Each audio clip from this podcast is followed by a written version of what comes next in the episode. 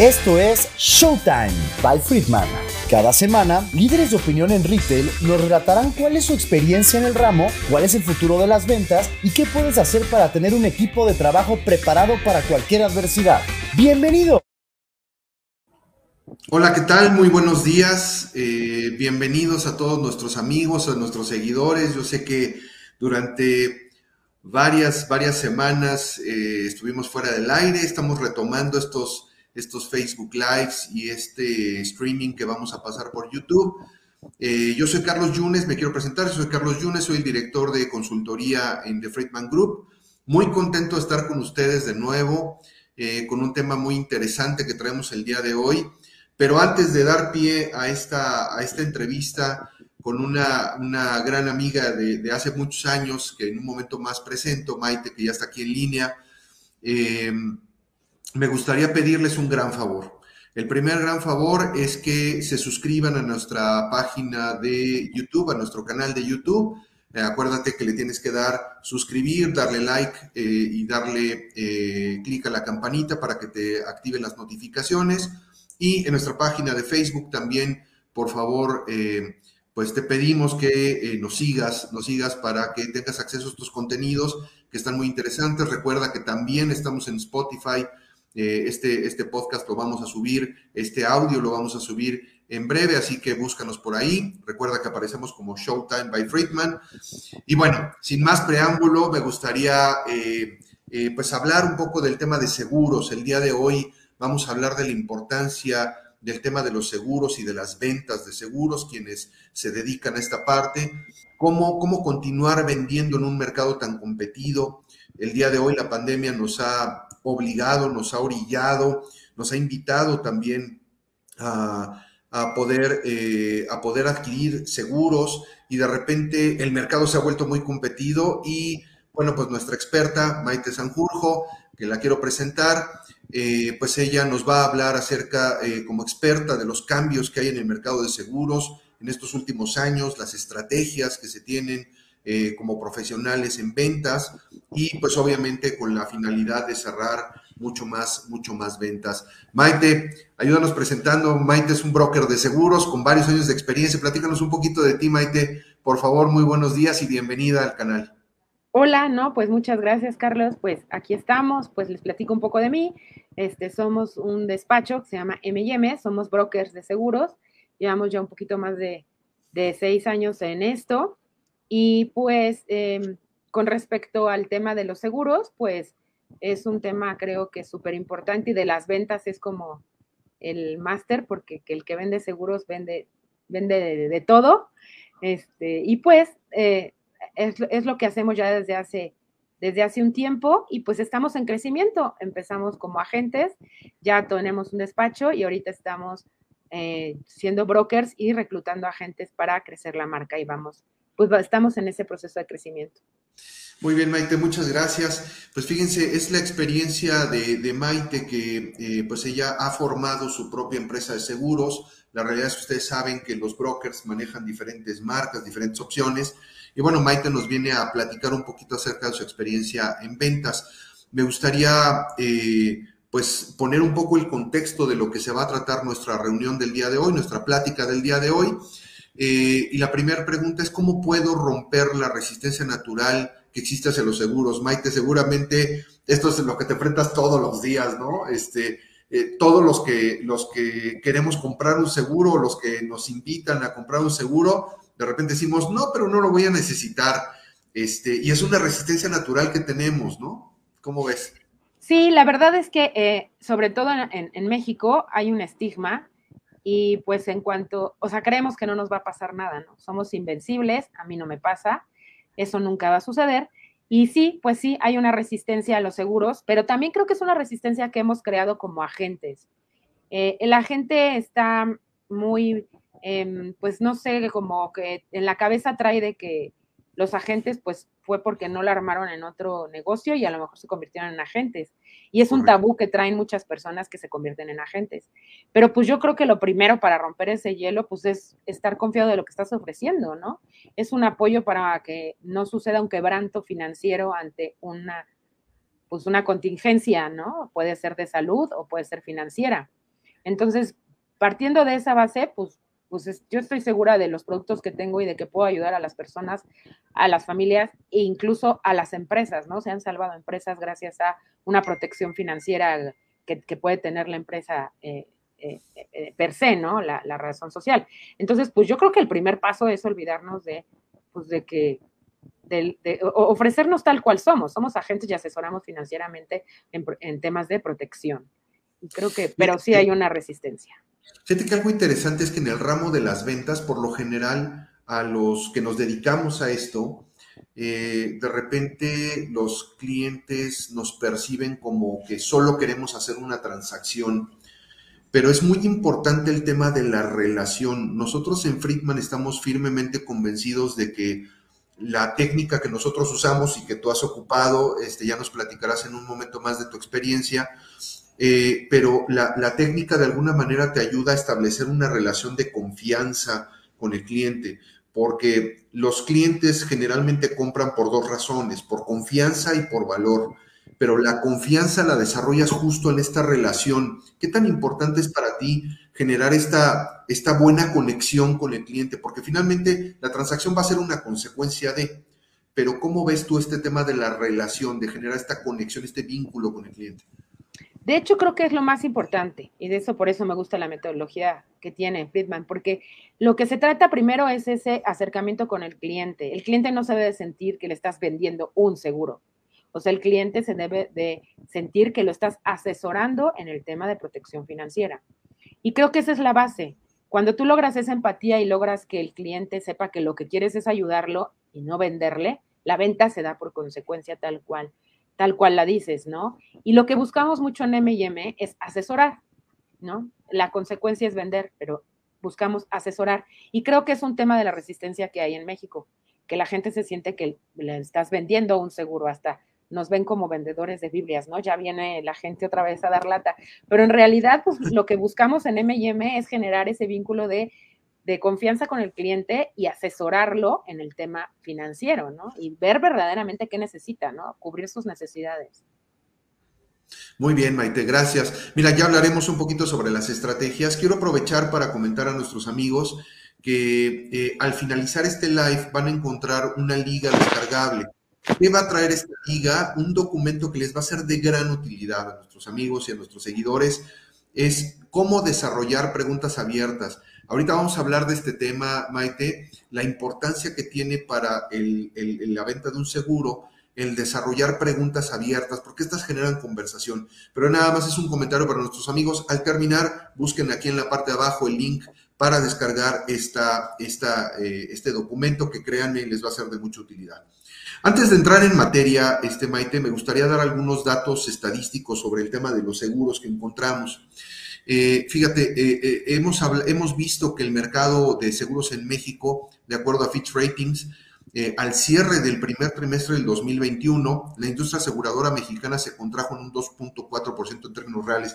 Me imagino que también, pues este tema de pandemia ha llegado a afectar estos indicadores, ¿no? Eh, además, el resultado neto del sector se contrajo 43.4% para alcanzar cerca de 10.5 eh, millones frente a los 18.5 millones del mismo periodo del 2020. En el mismo trimestre, el ramo de accidentes y enfermedades, con 17.7% de participación, superó los ramos de autos con 16%, 16.5 en daños y tradicionalmente ocupaban estos el segundo y el tercer lugar. Pero bueno, estos son datos estadísticos eh, y hablamos entonces de que el mercado de seguros se ha contraído, ha, sufrido una contracción. Me gustaría primero eh, que nos ayudes, Maite, a darnos un contexto de cómo ves tú el ramo de seguros en este momento y luego ya nos vamos un poco al tema de la técnica de ventas. Pues es muy curioso lo que pasó con la situación que vivimos mundialmente. Por un lado se contrajo, sobre todo en el tema de vida, de seguros de vida, retiro, ahorro. ¿Por qué? Pues por la economía afectada, ¿no?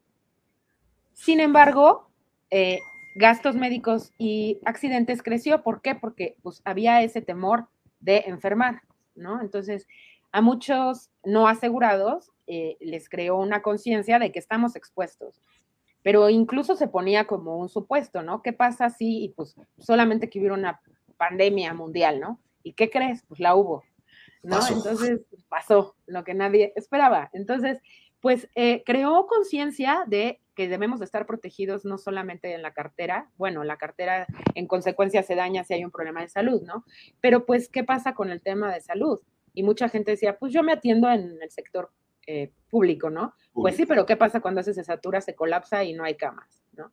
Entonces, mucha gente nos empezó a buscar pensando en, pues necesito proteger mi salud. Entonces, el ramo de accidentes y gastos médicos creció muchísimo. Auto se contrajo, ¿por qué? Porque la gente no salía. Entonces hubo muchos eh, asegurados que nos decían, no voy a contratar la policía este año porque ni estoy saliendo. Pues sí, la verdad es que era una realidad que el coche estaba parado. Este, pero pues eh, el tema de hospitales aumentó y como que dejaron de, largo, de lado un poco el tema de vida y, y, la protección que puede generar vida, ahorro, retiro, que es otra área importante. Pero pues al final, si enfermas y pasa lo que no queremos que suceda, la consecuencia es que puedes fallecer y dejas desprotegida a una familia.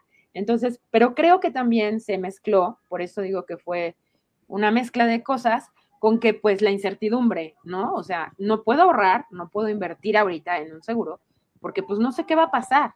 Sin embargo, pues esa incertidumbre te hace que debes de ahorrar y debes de hacer conciencia de que si hubieras tenido una protección financiera, a lo mejor no te hubiera golpeado tan fuerte económicamente la pandemia, ¿no? Porque traes algo ahorrado. Entonces, yo creo que por eso fue esa, pues, como dulce amargo que yo le llamo, de muchos clientes que, pues, se quedaron sin trabajo y estaban buscando la manera de poder pagar sus pólizas, pero por otro lado no querían pagar dejar de pagar gastos médicos o pedían contratar gastos médicos por el temor de enfermar, ¿no? Claro.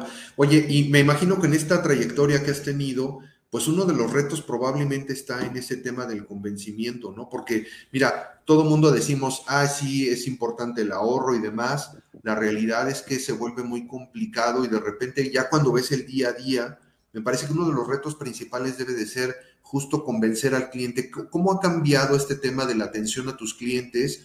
Eh, y, bueno, si nos puedes compartir un poco cómo has utilizado la metodología para esto. Sí, claro, pues mira, creo yo que es primordial eh, educar, educar al cliente, ¿no? O sea, el tema no es convencerlo como tal de, que cambie su perspectiva, este, pero sí que él tome esa iniciativa de ver las razones y creo que en eso el método nos ayuda mucho, ¿no? Una, una, un tema que tenemos que explotar como agentes, porque muchos ofrecemos lo mismo o las compañías muchas tienen lo mismo, ¿no?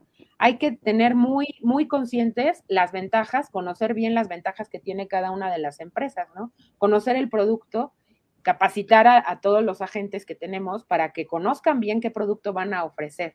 Cuando tú le das esas herramientas al cliente y le dices, pues sí, tal compañía te ofrece esto, pero esta te ofrece esto, y le pones todo el panorama, eh, pues creo que es un gran adelanto y genera confianza.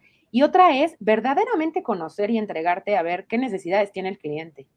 Eh, creo que es primordial conocer esa parte y, estar escuchando qué es lo que, el cliente está buscando, ¿no? Y cubrir esas necesidades. Si vendo desde la necesidad propia que tenemos como personas de, pues, de producir ingresos y, de vivir y de pues, eh, eh, generar ingresos, no se va a dar la venta como la esperamos. O sea, creo que una, un tema súper importante y una ventaja competitiva que podemos tener nosotros es la asesoría real y encontrar y buscar qué necesidad tiene el cliente, hacer esa detección muy pulida y el método nos ayuda mucho para conocer las necesidades y vender lo que el producto, lo, que el cliente necesita, el producto que el cliente necesita, no lo que nosotros como agentes queremos vender, ¿no? Claro, fíjate que, fíjate que eh, recordarás en Friedman tenemos un triángulo en donde definimos que un vendedor exitoso tiene tres elementos principales, ¿no?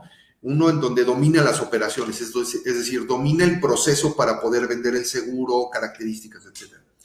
Por otro lado, es el conocimiento del producto. O sea, imagínate llegar a vender un seguro si no tienes el conocimiento de los procesos y de cómo funciona el seguro, cómo funciona la prima y la póliza, etcétera, este, la vigencia, etcétera, etcétera. Pero hay una parte muy importante del triángulo que tiene que ver con técnica de ventas. Y este tema de la técnica de ventas, muchos, muchos nos hemos aventurado de repente a las ventas de manera un poco empírica, pero es importante tener una metodología. Por eso es muy importante para nosotros hacer este concepto de primero preparar al vendedor. Y el vendedor a la vez se tiene que preparar antes de una reunión con un cliente. Esto nosotros le llamamos, recordarás, el prechequeo. El prechequeo para nosotros es muy importante porque, pues imagínate que yo llego sin preparación, incluso en mi imagen, ¿no? A lo mejor no, no, no llego eh, con la vestimenta correcta, o si vamos a hacer este tipo de interacciones vía virtual, pues obviamente yo tendré que prepararme con una imagen adecuada, prepararme en el conocimiento de producto, toda esta preparación previa a la reunión con el cliente, ¿qué tan importante la ves, Maite? No, pues yo digo que es básica, es de las cosas más importantes que hay. ¿Por qué? Porque pues si llegas desarmado, o sea, es como presentarte a la guerra sin fusil, pero pues tú tienes que estar listo para, para todo. Eso va a hacer que, bueno, en el proceso de venta, más adelante yo creo que a lo mejor lo tocamos, pero va a hacer que manejes las objeciones perfectamente bien. Si tú te encuentras en desventaja y no tienes esas armas para poder pelear y explicar bien lo que el cliente está buscando, pues no das confianza. Es, es el eslabón número uno. Eso va a generar la confianza y por resultado va a generar la venta, ¿no? Correcto, correcto. Ahora, fíjate, primer paso entonces prepararse, ¿no? De alguna manera importante eh, ir preparado con conocimiento de producto, con formatos si fuera necesario, con imagen, con información de la empresa, con antecedentes, con testimoniales, creo que esos son también interesantes. Pero después damos pie a la apertura de la venta. Recuerda que hablamos en un principio de, de lo fundamental que es establecer un lazo de confianza con el cliente este tema de la apertura de la venta, sobre todo en ventas en frío, porque mucho funciona el mercado de seguros como referidos, pero hay veces que de repente hacemos ventas en frío. ¿Cómo haces la apertura de la venta en una venta en frío? Es decir, cuando no conoces a la persona, ¿cómo, abordas al cliente? Pues una venta en frío yo creo que es lo más difícil para hacer en seguros, pero yo creo que lo más importante es estar seguro de lo que estás ofreciendo, ¿no? Y de, entrada decir, en seguros es súper importante decir que eres un agente. Tratamos de, tapar el tema de que no, no, no, no, pero no es un seguro. No, claro que es un seguro. O sea, claro que es un seguro, pero déjame explicarte los beneficios que te voy a dar, ¿no? Entonces, eh, eh, prospectar en frío y hacer ventas en frío es lo más difícil que hay en seguros. Creo que es de los, pues de las ramas más complicados, pero, pero el que logra eh, hacer las preguntas y el procedimiento adecuado y trae las bases como el prechequeo y todo lo demás, yo creo que va a ser, puede resultar muy exitoso, ¿no? Ahora, ahora se está utilizando un tema de un abordaje como más orgánico, donde no te vean la cara como cliente de signo de pesos, ¿no? Aquí, porque generalmente cuando tú ves a una persona que se dedica a ventas, independientemente de seguros o de lo que sea, eh, parecería que te están viendo la cara de signo de pesos. ¿Qué tan importante? Porque yo he visto muchos vendedores que lo que hacen es un, abordaje orgánico haciendo lo siguiente, más o menos. Hablando, lo que menos hablan es del seguro. Lo que menos hablan es, oye, ¿cómo estás el día de hoy? ¿Cómo te encuentras? Oye, qué bonita, qué bonito este saco, qué bonita chamarra traes. Oye, el, el color del cabello que traes está increíble.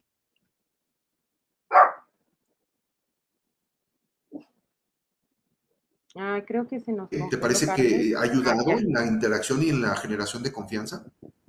Sí, perdón, te congelaste un segundo, pero creo que agarré la onda. creo que sí es básico eso. O sea, la confianza. Creo que nos perdimos por ahí. Sí, no sé si fuiste tú o yo. Este, ya, ¿ya regresaste o yo? Ahí, ahí estamos ya. Ahí estamos. pues creo que agarré lo que estabas diciendo todo es una mezcla de cosas, o sea, lo que proyectas, desde cómo estás hablando, cómo vienes vestido, este, qué quieres transmitir. Todo ha cambiado ahorita con la virtualidad, entonces es muy importante todo lo que hay alrededor y todo lo que está sucediendo mientras, ¿no? Por ejemplo, ahorita pudieron haber oído ladrar al perro. Entonces, este, pero todo va con la seguridad con lo que tú lo manejas también, ¿no? Y con la seguridad que tú lo transmites. Y creo que eso se hace de pieza a cabeza, o sea, va desde el momento como estás hablando, desde el momento de cómo traes tú el conocimiento para poder expresar, del momento como te estás diciendo, y pues dependiendo de lo que vendas, pues también puedes enfocar todo ese tema, ¿no? A, desarrollar esa parte. Ahora, una vez que libramos esa parte del establecimiento de este, de este eh, vínculo con el cliente, da pie a algo que nosotros incluso pensamos que de repente los vendedores son como psicólogos. Cuando vas al psicólogo, lo primero que te dice es, no, no te dice qué hacer, pero te pregunta muchas cosas y tú te sueltas hablando, ¿no? Entonces, las preguntas abiertas que justo para nuestros amigos y nuestros seguidores, recuerden que al final del live vamos a tener un documento descargable de cómo realizar preguntas abiertas. Las preguntas abiertas, estas que fomentan la conversación, diferente a las cerradas en donde te responden sí o no, son importantes para ti para entender un poco el contexto y la, sobre todo, el tipo de vida que lleva tu cliente, ¿cierto? Claro, es básico para lograr esa también esa empatía, ¿no? Porque cuando tú empiezas a tratar de hacer venta dura, o sea, lógicamente el cliente se cierra. O sea, ¿por qué me tienes que estar preguntando todas esas cosas privadas y cuando es un tema financiero, pues peor tantito, ¿no? O sea, pues es como, ¿y para qué quieres saber toda esa información? Entonces, todas esas preguntas abiertas, lograr la empatía y empezar a escuchar al cliente es lo que nos va a ayudar a dar pues una detección de necesidades más consciente y más atinada, porque el cliente hay veces que no te va a decir de lleno la información. Hay que pues que hacer que poco a poco se vaya soltando y nos la nos la diga, porque si no se ve muy intro, intromisivo, ¿no? O sea, muy bien. Fíjate, aquí nos pregunta José Luis Amezcua, un gusto saludarte, José Luis. Eh, nos pregunta en el proceso de seguros, me imagino dice cuáles son las preguntas correctas para determinar las necesidades del cliente. Maite, no sé si nos puedas compartir si hay como una lista, un cuadro básico de preguntas que te ayuden a entender la necesidad para compartirla con José Luis y con nuestro auditorio. Sí, claro, pues mira, básicamente hay que saber edad, lo básico, ¿no? La edad es, es muy importante para, para, poder cotizar cualquier seguro de, cual, de, de cualquier ramo edad, este, si es soltero, casado, y de ahí solito se va desprendiendo, la verdad, la conversación. Puede, en seguros puede ser tan rígida como irte directo al grano y decir, este, pues a lo mejor, este, ¿qué estás buscando proteger? Tal cual, dependiendo del cliente, cómo te haya buscado, cómo haya llegado a ti. Hay veces que de entrada te dicen, me recomendaron contigo, necesito un seguro de gastos médicos. Pero hay veces que el cliente cree que necesita gastos médicos y en realidad cuando empiezas a hacer la detección, pues resulta que le urge uno de vida, ¿no? Por ejemplo. Entonces, la verdad es que las preguntas te van llevando, ¿no? ¿A qué haces? ¿A qué te dedicas? Este, ¿Qué quieres proteger? ¿Qué es más importante para ti? Yo casi siempre les pregunto en, en tres en cuatro términos, ¿qué es más importante para ti? Ahorrar, retiro, la educación, que si tienen hijos, claro, o este, o tu salud. Y solitos van hablando sin decirles un seguro de gastos médicos, un seguro de ahorro, no hablar de eso, irte directo como a la eh, necesidad que vas a curar, qué, es lo que yo te voy a solucionar. Entonces, solitos así se empiezan a abrir. En un momento muy importante es ver ingresos, que es algo como, ah, porque te voy a decir cuánto Un tabú, ¿no? De repente. Claro, pero es básico, porque ¿cómo te puedo yo decir cuánto dinero vas a destinar a tu retiro, a tu ahorro o a tus gastos médicos o a la educación de tus hijos, ¿no? Entonces es ir rascando así como a pasito y qué tanto se va abriendo el cliente para que tú puedas empezar a ver qué tan las preguntas pueden ser duras o pueden ser preguntas más útiles que te lleven a el mismo conocimiento, ¿no? Perfecto. O sea, en resumen, hay un cuadro básico de preguntas, pero también tiene mucho que ver la conversación o la secuencia lógica que te vaya dando el cliente, ¿no? Esta conversación tiene que notarse como una charla. Eh, nosotros eh, recordarás que en, Friedman lo que utilizamos mucho es este concepto de la pregunta, respuesta y apoyo, porque hay veces que lamentablemente eh, yo me he encontrado con mucha gente en ventas que hace pregunta al cliente y le responde, pregunta, responde, pregunta, responde y parece que lo está interrogando. Y, la, gente lo hace sentir y súper incómodo, ¿no? Entonces, cuando, por ejemplo, le preguntan al cliente, oye, eh, platícame un poco acerca de, tu, de tus gustos, de tus pasatiempos. Ah, pues sabes que yo me dedico a, no sé, yo juego fútbol o yo juego golf o yo juego lo que sea.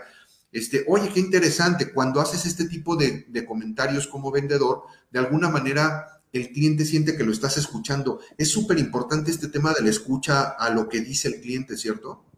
Es básico o sea, si un vendedor se va como vulgarmente dicen hilo de media y nada más se suelta hablando y te empiezo a decir, ve, mi producto te va a dar a esto, y ya sé, espérate, o sea, por eso te digo que la detección es básica, porque igual y ni quiero eso, ni me interesa ni lo necesito. Igual yo ya tengo esa cobertura. Entonces, es muy importante empezar con el proceso de, pues, de conocer bien qué necesidad tiene el cliente y eso de que dices de respuesta, como lo manejas tú, es muy bueno, porque si yo te digo cuánto ganas, pues va a ser, ah, te voy a decir. Pero si yo te digo cuáles son tus gastos básicos que tienes que solventar mes con mes, pues me vas a decir, pues colegiatura, la renta, mi casa está tocada. O sea, es más fácil que te abras a que yo te pregunte directo cuánto ganas, ¿no? Y yo por qué te tengo que dar esa información. Entonces, pues sí, es súper importante ese tema para, para poder hacer una buena detección. Ok, fíjate, una vez que hemos captado esta información de parte del cliente, yo, les digo, cuando doy estos seminarios, estos talleres de ventas, eh, acostumbro decirles utilizar la analogía que es como si fuera una USB. O sea, imagínate que tuviéramos aquí en la, en la, en la parte de la 100 una USB.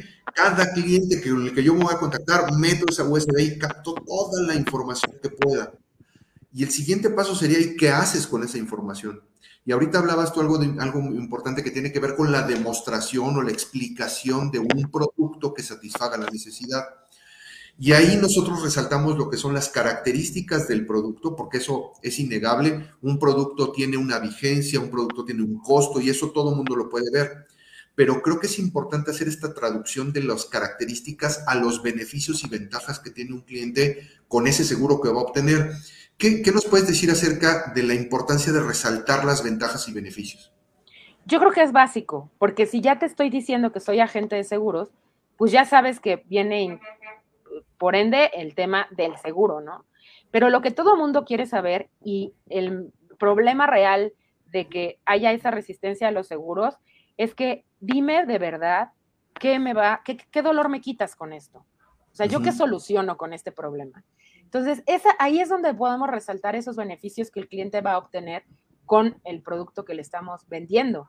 Incluso te voy a decir que hay veces que el mismo producto ya se lo ofrecieron, pero duro a la cabeza y buscando el signo de pesos, como dices. En cambio, si tú le dices, mira, este es un producto que te va a ayudar a A, B y C, tal cual, pues la gente se puede eh, puede entender mejor su funcionamiento, porque también hay una resistencia por el temor de ¿y cómo funciona? ¿No? Correcto. Fíjate, nos dice Alan García, Alan, gracias por tu comentario. Dice, definitivo, hay una secuencia en el proceso de ventas. Mira, parecería que estamos acartonando la venta, pero la realidad es que cuando llevas una secuencia lógica, de alguna manera te da estructura y le ayuda al cliente. Y fíjate, ocho pasos, que son la metodología, gracias Alan, y no te puedes saltar ninguno. Lo que sí puedes hacer es adecuarlos al perfil del cliente.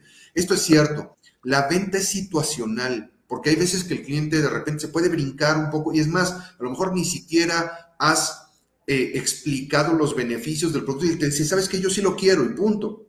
En ese momento no, le, no, vas a, no vas a regresarte a los pasos del proceso, cierra la venta y vea lo que sigue. Entonces, la venta es situacional. Gracias, Alan, por el comentario.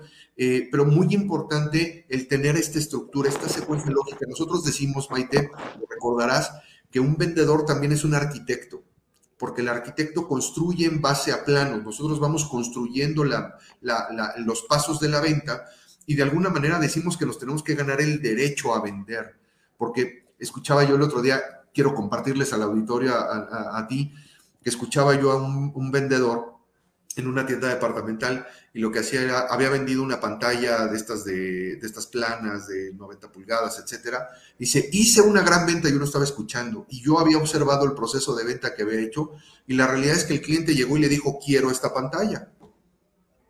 o sea, realmente no hizo ninguna venta, pero para cerrar transacciones sí, pero también la venta es situacional y realmente tienes que ganarte el derecho de hacer una gran venta. Y además, no me dejarás mentir, Maite, pero cuando tienes una venta de estas difíciles, de estas, a lo mejor donde vendiste una póliza de un monto importante, sientes un orgullo importante de haber hecho un gran trabajo durante tu proceso de venta, ¿cierto? Sí, claro, y como dice Alan, era verdad, los pasos son súper importantes porque dan un orden muy, muy, pues, pues una secuencia para poder lograr la venta. O sea, está increíble cuando alguien ya sabe lo que quiere y va directo y te dice quiero esto y necesito esto. Pero pues la verdad es que hay veces que lo está comprando por miedo. En seguro se da mucho eso. Este, una tele pues es una necesidad y un lujo, pero un seguro no. Y un seguro es intangible, entonces no lo puedes andar este, pues ahí este, presumiendo con los cuates, ¿no? Entonces, tiene, tiene, el cliente a veces va de lleno y te dice, necesito esto. Casi siempre que el cliente llega y te dice, necesito esto, es porque trae una historia y también hay que escuchar. y trae una necesidad infundada de un tema que ya trae. Entonces hay que escuchar porque puede ser que ni siquiera sea asegurable. Yo cuando llegan y dicen, necesito un seguro de gastos médicos, la verdad desconfío porque nadie dice necesito un seguro de gastos médicos, es muy raro. Entonces siempre les digo, ¿qué pasó? Hay un enfermo, tú ya te detectaron algo. Entonces es parte de este procedimiento y si llevas los ocho, los ocho pasos bien, pues no van a comprar con miedo, van a comprar con esa eh, necesidad de, y convencimiento, porque los que compran por miedo cancelan. Claro, claro. Ahora, dentro del mercado de seguros, Maite, ¿te ha sucedido que de repente a lo mejor logras convencer a un cliente con un producto? Pensemos en gastos médicos mayores, en autos, pero eh, en venta siempre estamos pensando en la venta adicional, ¿no? Es decir, te vendo el, te vendo el de coche, pero te quiero vender el de, el de gastos médicos. ¿Qué tan fácil o difícil es en este mercado hacer el ofrecimiento y sobre todo el cierre de un producto paralelo o adicional? Es muy común y la verdad es lo que llamamos en seguros como venta cruzada. Es basiquísimo. ¿Por qué? Porque normalmente me vas a comprar un seguro porque una necesidad que tengas de gastos médicos ahora. Pero ya entablados dices, oye, pero tú también me puedes vender el de educación porque ¿qué crees? Ya voy a ser papá.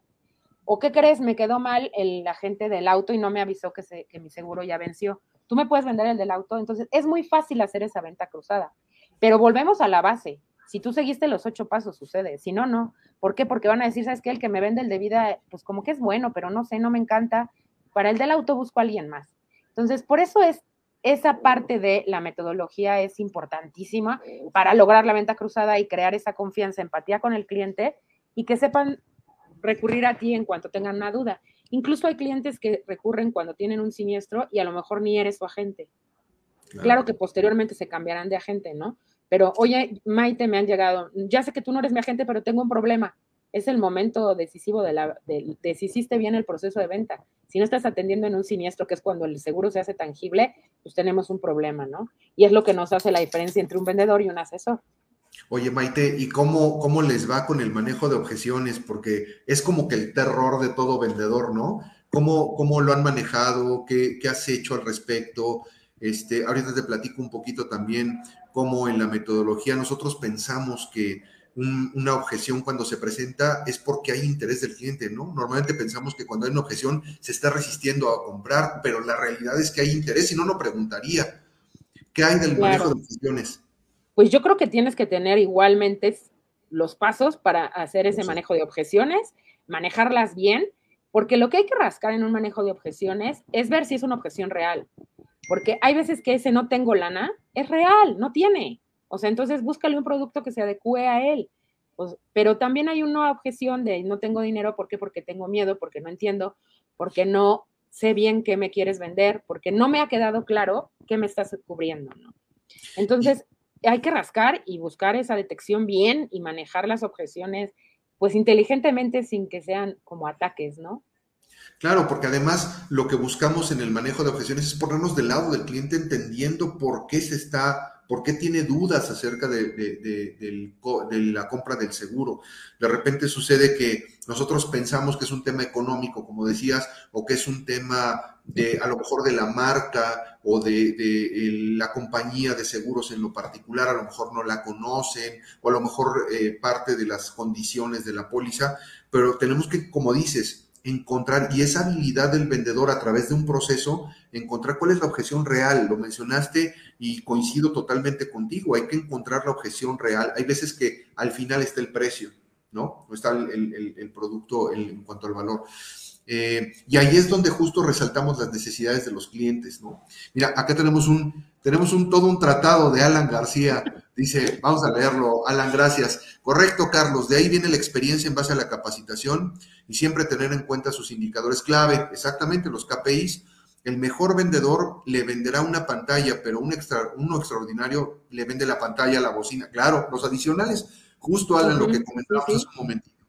Este, dice, ya que dependiendo de mi cierre de ventas, determinará mis indicadores, mi meta semanal, mi aportación mensual, un vendedor profesional, no solo ve un monto, sino el ticket promedio del adicional. Cierto, gracias Alan, gran comentario.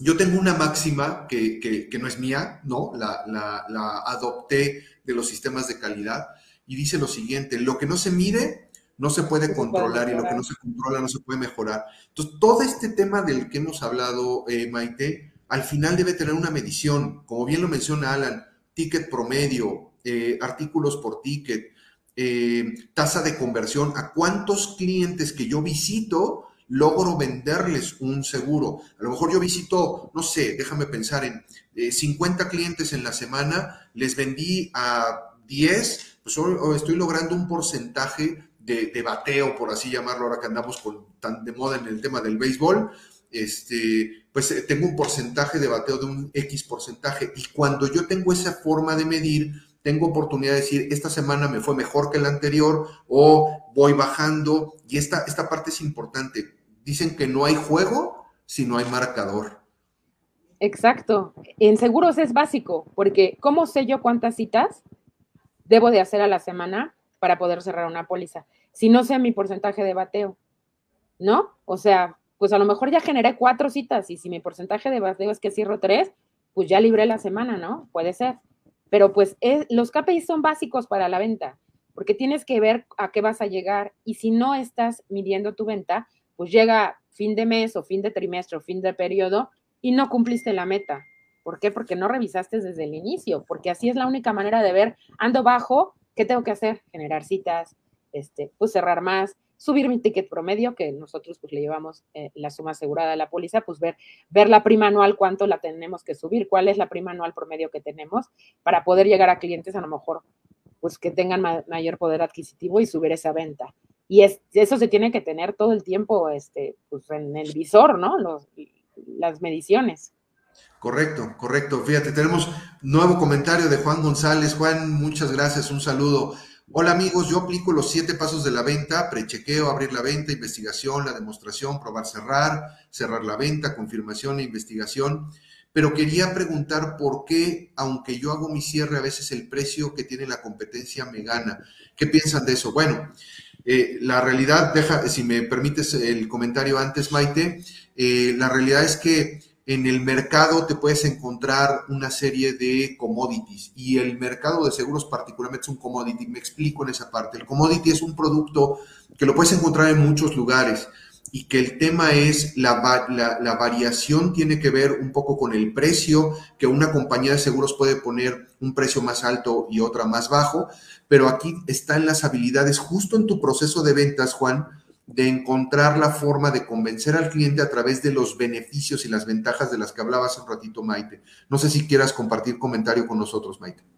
Sí, así es, Juan. Yo lo que te invitaría es a que busques ese valor agregado que tienes tú, que aunque puede ser más alto tu costo, pero ¿qué crees? Pues yo te soluciono esto y te soluciono esto y te soluciono esto. Y en seguros es muy común. Pues hay aseguradoras que te van a dar un precio de, por el seguro más económico, ¿no? Pero yo siempre les digo, sí, pero espérate al siniestro. Vas a ver quién te responde primero. Entonces yo eso invito a Juan, busca esa ventaja competitiva que te hace que aunque sale más caro o es más costoso tu producto, pues te va a librar de dolores de cabeza en un futuro. Eso te invitaría y sigue haciendo tu proceso. O sea, es clave el proceso y nada más busca ese pequeño diferenciador que tengas por, por el precio elevado, ¿no? Correcto. Y fíjate que algo interesante de lo que comentas, Maite, tiene que ver con el tema de servicio. Déjenme compartir, déjame compartirte a, a nuestros amigos, a nuestros seguidores, que eh, los últimos años hemos desarrollado programas, en Friedman hemos desarrollado programas de experiencia al cliente, experiencia al paciente, porque también hemos estado en el sector salud. Y es interesante porque no nada más se trata de una técnica tal cual de ocho pasos, ¿no? Como lo vimos acá, sino también se trata de ciertos comportamientos que nosotros le llamamos están en el ser y en el hacer. El ser tiene que ver con una parte interna de valores que comulgues con los valores de la organización y la otra es con el hacer, con los comportamientos que muestras frente a los clientes. Y estos programas nos han permitido justo ese diferencial, que no nada más se trata de un tema en donde un cliente compra un seguro por el, diferencial de precio, sino el diferencial está en el servicio. Y creo que aquí, cuando tú lo sientes cercano, no nada más es ya te vendí el seguro y arréglatelas como puedas, sino si hay un siniestro, si hay una situación, él está presente. ¿A ustedes les ha tocado vivir esto, Maite? Claro, sucede mucho, para un claro ejemplo y hacerlo más palpable, con los seguros de autos. Si tú te metes a un autocompara, pues lo más seguro es que encuentres una tarifa muy económica, ¿no? Pero ¿conoces las coberturas que te están dando? La mayoría de las veces no. Y dos, cuando haya un siniestro, ¿quién te va a atender? ¿Un call center? Pues sí, entonces sí, tal cual lo dices, es cuestión de servicio muchas veces ese diferenciador. Yo voy a estar ahí, entonces sí quédate con tu autocompara, pero pues eh, eh, en cuanto sea el momento eh, de, la, de, de, de, verdad, que llamamos en los seguros, el momento de verdad es del siniestro, pues yo sí voy a estar, ¿no? O sea, yo sí, a mí sí me tienes a, para cobrar tu, tu, este, tu suma asegurada o lo que sea que necesites, ¿no? Y eso es muy importante en el tema de ventas. Y muchas veces el producto es el mismo.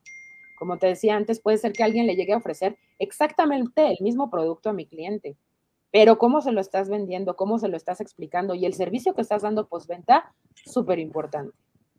Claro, y fíjate, y al final el proceso del tema del call center eso lo va a tener todas las aseguradoras, pero creo que, insisto, el diferencial va a ser el servicio que te dé el, el, el agente. José Luis Amezcua, de nuevo, nos pregunta, dice, cualquier actividad comercial debe de haber siempre el uso de KPIs, ¿cierto? Creo que comulgamos con eso, José Luis. Eh, esto deben de, estos deben de ser inteligentes, que estén alineados a la satisfacción del cliente y las metas u objetivos de la empresa. Fíjate, sí, cierto, José Luis, debe haber un balance, un balance, porque el KPI de alguna manera te va a medir tus resultados hacia adentro de la organización.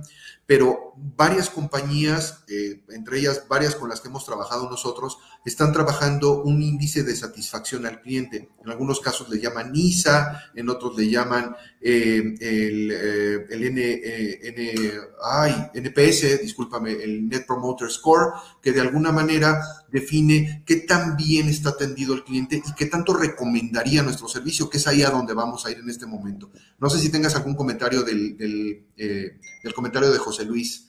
Pues es que eso justamente es lo que ayuda mucho tener una capacitación integral, ¿no? Como la que ustedes ofrecen, que no solamente estamos los agentes vendiendo y capacitándose, porque sí, hay que alinearnos. ¿Por qué? Porque cuando, cuando logra las metas el, el vendedor, el agente en este caso, pues e, el resultado es que vamos a lograr las metas también como, como brokers, ¿no? Y, y, con cada una de las aseguradoras.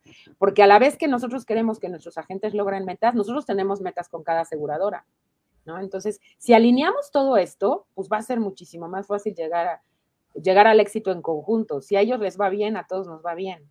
Y es algo que nosotros en la metodología y en, y en, la práctica tenemos muy conscientes. Trabajamos para que nos vaya bien a todos, no solamente a, a este, pues a nosotros como brokers, ¿no? Si les va a ellos, el éxito es conjunto. Me gustaría hacer un breve resumen hasta dónde vamos, fíjate.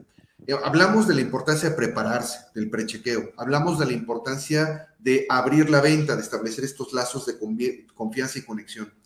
Hablamos de la importancia de, de, hacer preguntas correctas a través de preguntas abiertas, de demostrar a través de los CBRs las características, ventajas y beneficios de los productos, el reflexivo. Después, un correcto manejo de objeciones, una, una venta adicional o venta cruzada, como tú también le llamaste. Pero vamos al tema del cierre y que muchos vendedores le tememos al cierre, porque tememos como esa, esa pregunta que puede resultar incómoda decir, oye, entonces lo pagas con tarjeta o lo pagas a meses o lo pagas, de repente nos da un poco de miedo. ¿Qué pasa ahí, Maite? Pues vuelvo a insistir sin miedo. tú seguro de lo que hiciste. Si tú llevaste a cabo todo el proceso y todos los pasos, lo más seguro es que se cierre. Ahora, a lo mejor no se cerró hoy por X y Y, pero si tú hiciste bien ese proceso, se va a cerrar, se va a cerrar próximamente. O sea, va a ser un proceso. A lo mejor sí tienes ciertas objeciones que solucionar y que cubrir, pero a la larga vas a lograr perfectamente bien el cierre siempre y cuando hayas llevado esa estructura bien y que hayas cubierto de verdad sus objeciones, ¿no? De que hayas manejado bien ese tema de objeciones. La venta se va a dar y sin miedo. ¿Ya regresaste? Ya regresé, ya regresé. Ahora sí. ¿Sí pues fue un comercial, fue rápido, fue un comercial rápido. Oye, este, Maite, pues muy interesante la, la, plática, el tema del cierre muy, muy, muy importante, pero hay un, hay, hay un, un último paso en la venta que particularmente en el tema de seguros es fundamental para seguir vendiendo. que tiene que ver con confirmar la venta e invitar a regresar. Y más que invitar a regresar, es lograr lo que le llamamos las tres R's, que el cliente regrese, recompre y recomiende. Y este tercero en particular, el de la recomendación, es algo que se ha usado tradicionalmente en seguros, pero lamentablemente a veces caemos como en el tema de, oye, ¿me puedes pasar los datos de tres personas que me puedan recomendar? Cuando en realidad debería de ser más bien a través de un testimonial. Ese testimonial que te regale te va a permitir justo hablar con otros clientes para que puedas abrir ventas, ¿no? Exacto, el testimonial es importantísimo y sabes que, que ahorita en redes sociales pues se utiliza muchísimo. Entonces, si tienes a alguien que, te dé ese testimonial, uno de tus clientes, pues las puertas se abren solas. Ahora lo podemos hacer en redes sociales muchísimo más fácil eh, y puede ser grabado o si no le gusta estar este, de, de, estrella del rock, pues puede hacer algo escrito y mandártelo y eso tú lo puedes postear. Un cliente más contento, ¿no? Entonces yo creo que, que, que esa parte como agente el tema de dame tres prospectos, dame tres, tres amigos tuyos que conozcas que pueden verse beneficiados de una Es como, ya sé. Entonces creo yo que los testimoniales sí nos ayudan muchísimo y si todo lo demás está bien hecho, va a salir solo. O sea, te va a decir, oye, ¿qué crees? Creo que puedes ayudar a tal y a tal y a tal y los nombres van a ir saliendo, ¿no? Muy bien. Muy bien, Maite, pues prácticamente terminamos. Tengo aquí una pregunta de alguien en el, en el chat, me mandan por acá, dice, ¿cuál es la forma más efectiva de contactar a un posible cliente en esta virtualidad? Porque hoy pues hemos perdido este tema presencial, ¿no? Ahora tú y yo estamos en, diferentes lugares, estamos haciendo este, este live para nuestros amigos. Eh, sin embargo, ¿cómo, ¿cómo lograr esa conexión a través virtual? Porque eh, a veces la llamada es fría, y el cliente ya sabe que se trata de un seguro desde el momento en que a lo mejor estás iniciando la conversación. ¿Cómo, cómo ha cambiado y qué, nos recomiendas hacer? Pues ahora ha tomado mucho, eh, eh, mucha fuerza pues usar el WhatsApp. ¿Por qué? Porque pues a lo mejor te llamo y estás ocupado, en realidad. O sea, a lo mejor lo vemos con una, objeción, pero en realidad sí estás ocupado. En, cambio, un WhatsApp, pues de puedes ahí preguntar cómo quieres que se haga eh, el contacto.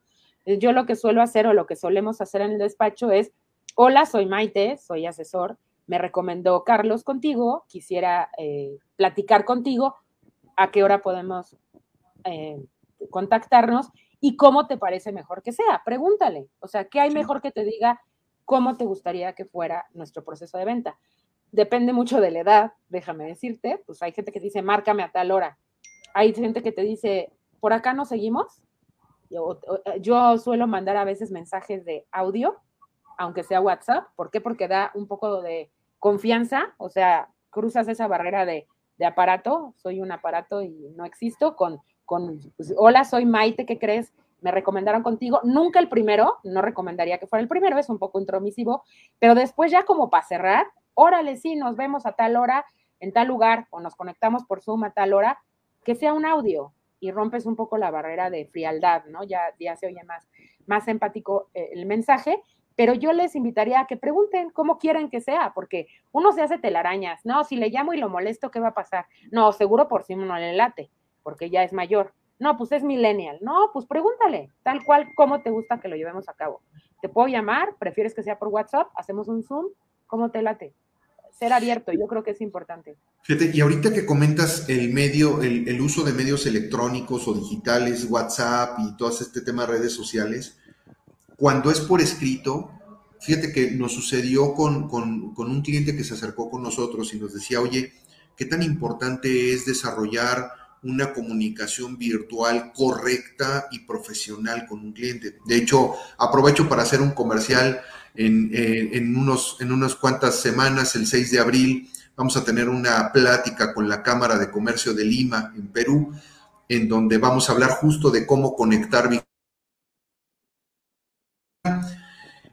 ¿Qué tan importante es que cuando escribes un mensaje en el WhatsApp venga sin faltas de ortografía, venga sin abreviaciones? Esto, esto te, te denota como un vendedor profesional, ¿cierto? Claro, tú debes de partir porque del, del, básico que no sabes quién está atrás. O sea, te platicaron que a lo mejor, pues Carlos es mi cuate, estudiamos juntos, pero no sé si es serio, si a lo mejor e, o es muy relajado, no sabes. Entonces, lo mejor es ser este pues normal, parejo, o sea, escribe bien, escribe completo, trata de hacer todas tus puntuaciones, todos tus acentos sin faltas de ortografía. Sé muy consciente de lo que estás escribiendo, porque pues no hay esa voz que te está interpretando, ¿no? No se oye si bajé, subí el volumen, si estoy gritando o estoy hablando, qué estoy diciendo. Entonces, que ese mensaje se interprete por sí solo. Este, pues que sí que sé pulido, porque muchas veces escribes y pum, ya lo mandé. Y luego lo lees y dices, uy, ¿qué mandé? Entonces, pues date el tiempo de, aunque sea un WhatsApp que nos ayuda a agilizar todo, pues de que esté bien redactado, que esté bien escrito y que sea claro, ¿no? Eso creo que es básico. Por ahí un autor decía que uno de los cuatro acuerdos es justo ser impecable en tus palabras. Y creo que esto aplica para el tema de un vendedor profesional. Entonces, pues Maite, estamos prácticamente llegando al fin de nuestra conversación. Eh, por ahí eh, no sé si nuestro, nuestro, eh, nuestro apoyo atrás de cámaras nos puede decir si hay alguna pregunta. Eh, Jova, por ahí si hay alguna pregunta, ahí tenemos una para poder responderla. Tenemos 10 minutos. Nos dice eh, Juan González, de nuevo Juan, ¿cómo está? Cierre alternativo, cierre directo y cierre reflexión. ¿Podrán dar un breve ejemplo de estos tres, por favor? Claro que sí, con todo gusto. Mira, el cierre alternativo es cuando le dices, ¿prefieres A o prefieres B? ¿A qué me refiero?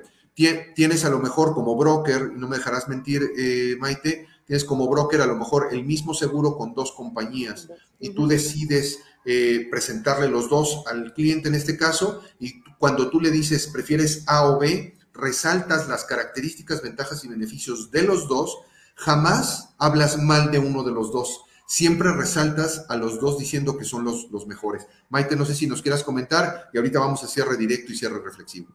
Sí, tal cual lo dices. O sea, por ejemplo, si yo estoy presentando dos compañías, le digo, bueno, pues este, la ventaja que tiene es que tiene A, B y C.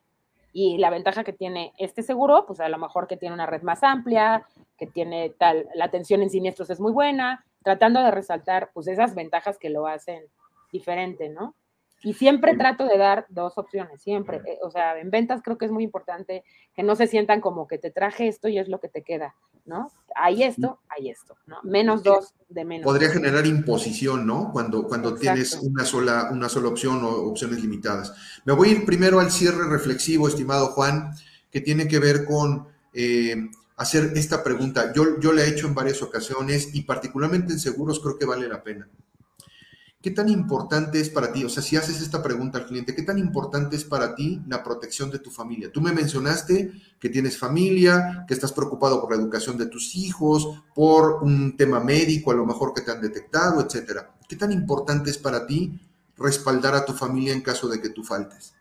Y esto, esta reflexión, mi estimado Juan, es lo que genera que diga, ¿sabes qué? Tienes toda la razón, necesito este seguro. Maite, no sé si compartas esto. Sí, ese cierre reflexivo, de hecho, se puede hacer en seguros como microcierres. Si tú constantemente que él te dice que le preocupa, ¿qué tanto te preocupa la seguridad de tu familia? No, pues sí me preocupa. ¿Y qué tanto te preocupa la educación? ¿Qué tanto estás interesado en que vayan a una escuela en el extranjero o que vayan a tal escuela o tal, tal otra, ¿no? Entonces son como microcierres, los reflexivos ayudan mucho a hacer esa parte de conciencia, de, hacer esa sensibilidad de que lo que necesita es un tema de protección, ¿no? Para que no estés todo el tiempo diciendo, ¿por qué te vas a morir y te vas a invalidar y te vas a enfermar? Que eso en M&M estamos en contra de esa filosofía. Entonces, e, el cierre reflexivo nos ayuda mucho en seguro. Muy bien. Antes de ir al cierre directo, estimado Juan, hay un, hay un cuarto cierre que lo vamos a dejar aquí y que lo vamos a explicar, que es el cierre de, terceras partes, con terceras partes. ¿Esto qué quiere decir? Cuando tú logras juntar testimoniales de clientes a los que ya cerraste con un seguro, ya le lograste vender un seguro y te han logrado platicar acerca de su experiencia usando el seguro cuando tuvieron algún incidente, esas historias te sirven para cerrar a clientes. A eso le llamamos cierre de terceras partes. Yo le cuento a mi prospecto, me, le cuento a mi cliente historias que ha pasado otro, otro cliente que ya, ya sucedieron, que son reales y que se las puedo reflejar. Y no se trata de inventar historias. Muchos clientes Incluso te pueden regalar un pequeño video grabado en donde te digan, mira, la atención que me dieron este, en la aseguradora fue la mejor y entonces eso, ese tipo de, testimoniales te pueden servir para vender más. Maite, no sé si quieras compartir. Sí, es como lo que nosotros llamamos el storytelling. O sea, la verdad es que cuando lo ves en práctica y cuando tú le dices, sí, porque te va a cubrir esto, pero le explicas, mira, por ejemplo, un cliente va, va, va, y si tienes algo grabado, que mejor, ¿no? Correcto. Y el último que nos quitó por ahí ya yo va, pero es el cierre directo. Y este es el último, Juan, que yo, este es el que yo dejo al final. Si todos los demás cierres no te funcionaron, lo más simple, dicen que en, mi pueblo dicen, lo más simple es lo más decente. Y lo más simple es preguntarle al cliente, ¿qué, qué, qué te ha parecido? ¿Contratamos tu seguro? Pero ese es el último. Generalmente yo utilizo los anteriores porque durante todo tu proceso de venta, si lo hiciste correctamente, te va a ayudar a que el cliente diga, me lo llevo o sí lo quiero comprar antes de que tú le preguntes, que ese sería el cierre directo. Sí, y en seguro se usa mucho, ¿eh? Porque pues se tienen que tomar las decisiones como muy en concreto. Entonces, sí, lo, sí será la última alternativa, porque los otros son como micro cierres, vas sumando cierres y en consecuencia cuando le dices, este, llenamos la solicitud, estás haciendo ese cierre de, pues aquí está, ya, a firmar. Entonces, este, sí es última alternativa, pero se tiene que hacer porque si no, no logras que el cliente dé ese salto y ese brinco de, de por dónde empezamos, ¿no? Correcto. Pues Maite, hemos llegado al final de nuestro live del día de hoy. Eh, les recordamos a nuestros amigos que eh, pueden encontrarlo en nuestro canal de YouTube lo pueden encontrar aquí mismo en Facebook, denle seguir a la página, también en Spotify, en unos días lo van a encontrar ya este, este audio. Y pues eh, recuerden darle suscribir, darle clic a la campanita para que les recuerden las notificaciones para los próximos lives que tengamos. Tenemos un programa ya eh, organizado para próximos lives de seguros, como lo vimos el día de hoy con Maite, que eh, muy agradecidos contigo, Maite, por esta oportunidad. No, gracias a ustedes. Y la plática muy interesante. Creo que nada más como comercial, creo que andas reclutando por ahí personas, así que... Sí, estamos reclutando agentes, estamos exactamente, en si quieres este, eh, darle like a la página también este, con tu perfil personal en Facebook y ahí este, pues puedes eh, encontrar gente que a lo mejor puede estar interesado en Esto es Showtime by Friedman. Cada semana, líderes de opinión en retail nos relatarán cuál es su experiencia en el ramo, cuál es el futuro de las ventas y qué puedes hacer para tener un equipo de trabajo preparado para cualquier adversidad. ¡Bienvenido! Esto es Showtime by Friedman. Cada semana, líderes de opinión en retail nos relatarán cuál es su experiencia en el ramo, cuál es el futuro de las ventas y qué puedes hacer para tener un equipo de trabajo preparado para cualquier adversidad. ¡Bienvenido!